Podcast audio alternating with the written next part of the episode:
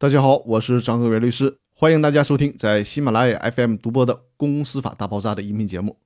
我们接着上一期音频来说，这一期的话题就是对外转让股权需要经过其他股东同意的意义何在？上一期音频当中我提到，股东向股东以外的人转让股权的时候，其他股东有一个所谓的弱同意权，也就是说。虽然法律规定股东向股东以外的人转让股权应当经过其他股东过半数同意，但实际上，无论其他股东同不同意，最终都没有办法阻止股东对外转让股权。那公司法的法律条文当中还保留这句话有什么意义呢？这个意义在于，它会使想出让股权的股东向公司以外的人出让股权的时候，会先和其他的股东打个招呼。这个时候，其他的股东会争取到第一轮的谈判机会，从而形成一个相对比较有利的首轮价格。也就是说，还不等公司以外的人开始竞价的时候，其他股东就有机会以一个相对低廉的价格购买到股东想出让的股权。如果公司法当中不做这种保留，就会形成这样一种局面：当股东想把股权转让给公司以外的其他人的时候，就会先去市场上联系其他人。四处询价，甚至利用公司其他股东不想让外人进入公司这种心理，故意的抬高价格。这样的话，股东对外转让股权就成了股东拍卖股权了，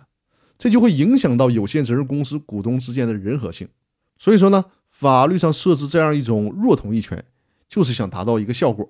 让股东对外转让股权的时候，这个价格不是完全由市场自由定价。而是尽量的考虑到公司原有股东的利益，尽量照顾到公司原有的股东，但这只是立法上的一点点努力而已。也就是说，立法者只能帮公司原有的股东到这儿了，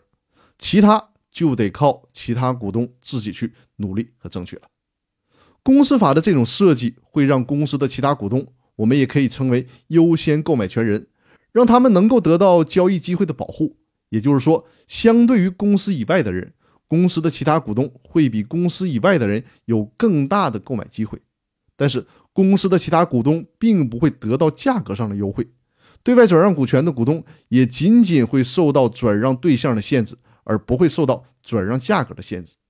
比如说，对外转让股权一百万，不会因为其他股东享有优先购买权就被打折成九十万，只不过同样是一百万。在这种情况下，应该优先卖给公司的其他股东，而不是公司以外的人而已。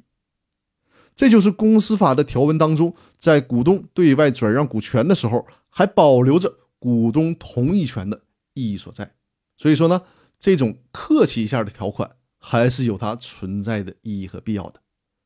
那好，关于这个话题，我们就分享到这里。下一期的音频会和大家分享一个有关优先购买权的案例。那好。我们下期继续，谢谢大家。